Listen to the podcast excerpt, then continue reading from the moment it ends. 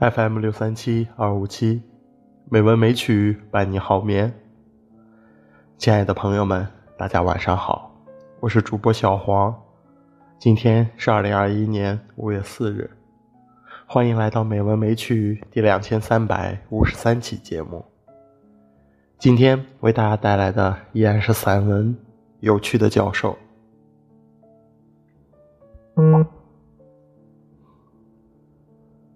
今天我在他的学校里长久流连，看着那些古老的校舍，还是难以置信。早已远去的教授，你居住在欧洲腹地，也没有去过中国，怎么会如数家珍的说出中国的城隍爷只是对地方负责的实用主义圣地？中国的法，即便以《说文解字》的方法。看起来起源于河道管理和水源分配之类很内行的民族文化引擎。前记得有一次读到他头头是道的讲我家乡浙江的事情时，忍不住笑了。他居然获得资料，判断温州的金匠行会很长时间的由宁波人组成。这次考察欧洲。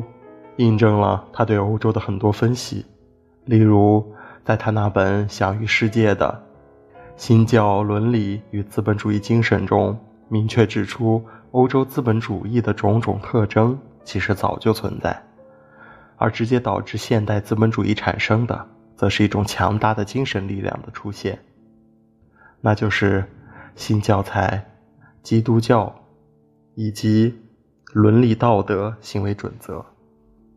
他说：“以前的天主教靠的是神秘主义的拯救、赎罪、忏悔理论，通过祈祷让人们相信可以在天堂得救，因此与商业经济长期对立。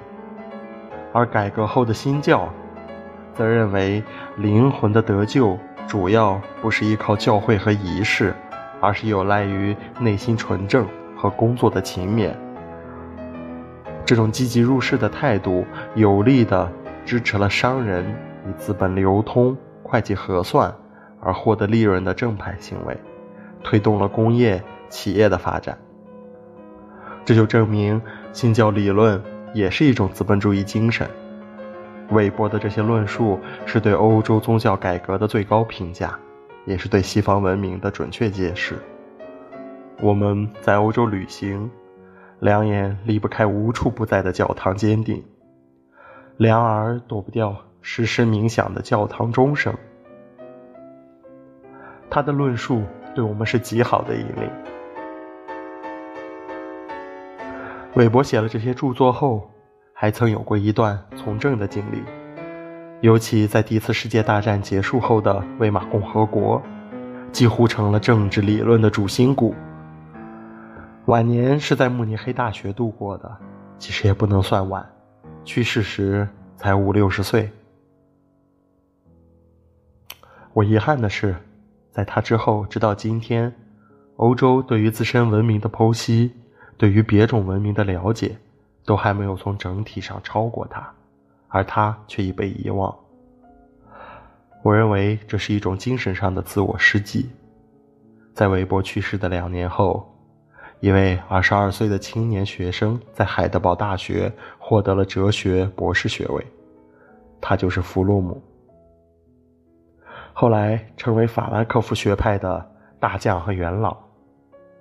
海德堡大学在介绍自己培养出的人才时没有提到他，但你一提，他们还是会为之骄傲的。怎么，连他你们中国人也知道？他们无不惊讶。我说，在中国，即便是对哲学毫无兴趣的某些青年群落，也很多人读过他的《爱的艺术》。我说这话时，想起了十余年前到中国南方旅行，在广州夜市的每个书摊上都见到这本书。那些刚刚从农村到广州打工的淳朴女孩子，半懂不懂地翻阅着，然后红着脸把它买回。我知道他们误会了弗洛姆，但又很高兴他们在休息时间能去啃几句弗洛姆。弗洛姆的学术出发点是精神分析学，但最后让他知名于世间的是以爱为中心的人生哲学。他所说的爱，不同于广州青年女工们的期待，而是一种弥散型、循环型的大爱。按他的说法，你爱一个人，就是通过他爱了所有人，包括爱你自己。他的憧憬是所有人互爱，爱世界，爱生活，使爱充溢人间。我喜欢他天真的善良。但从学术水平来看，这是一种理想化的描述，缺少逻辑深度，显得比较空泛。但在他理论上比较显出功力的部分，是对人类困境的分析。在这儿，他的思想结构中具有提前性的意义，因为他认为爱是人类从困境中解脱出来的唯一生路。他说。人类的困境生产于人的自然归向与理性归向之间的矛盾。凡是健康的人，心中永远有一种发自天籁的冲动，耳边永远有一种回归自然的呼唤。但一旦皈依了理性，便无法真正的回归自然了。回归只是一种向往或是一种设计。这样一来，理性也就很难讨人喜欢。时时成为一种压抑天性的痛苦力量。总之，人类既苦于自然，又苦于理性，恍惚期间，孤立无援，甚至引起一系列的病态人格与健康告别。唯一能化解这种困境的，只有一个字：爱。弗洛姆认为，爱是什么的问题可以暂时搁置一下。人们需要警觉的是，没有爱将会如何？这种反证法正是他立论的聪明之处。而且，由于每个人都体验过缺少爱的孤独，看到过离开爱以后的病态，这种反证法对广大读者有切身的说服力。我想，《爱的艺术》畅销，部分原因是因为书名，部分原因是这种反证。一位高层哲学家的书成了畅销书，这对中国学术界来说还很不习惯。其实要把一个简单明了的问题说得深奥难解，很容易；而反过来要把一个深奥难解的问题说得简单明了，就很不容易，需要支付高额的代价，时间代价和学术代价。近几百年来，欧洲文化为了从经院。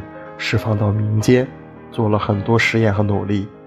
与此相反，本来侧重于人间情理的中国文化，却有一部分走了相反的方向，由顺畅退缩到拗口，由通达退缩到声色，由开阔退缩到狭窄。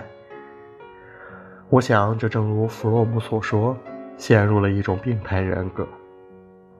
文化最需要的。是谋求的健康，健康的最终原因是博爱。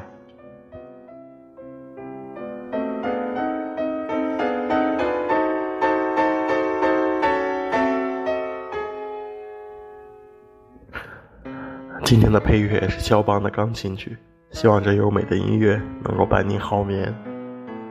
今天的节目就到这里了，感谢您的收听，亲爱的朋友们，大家晚安。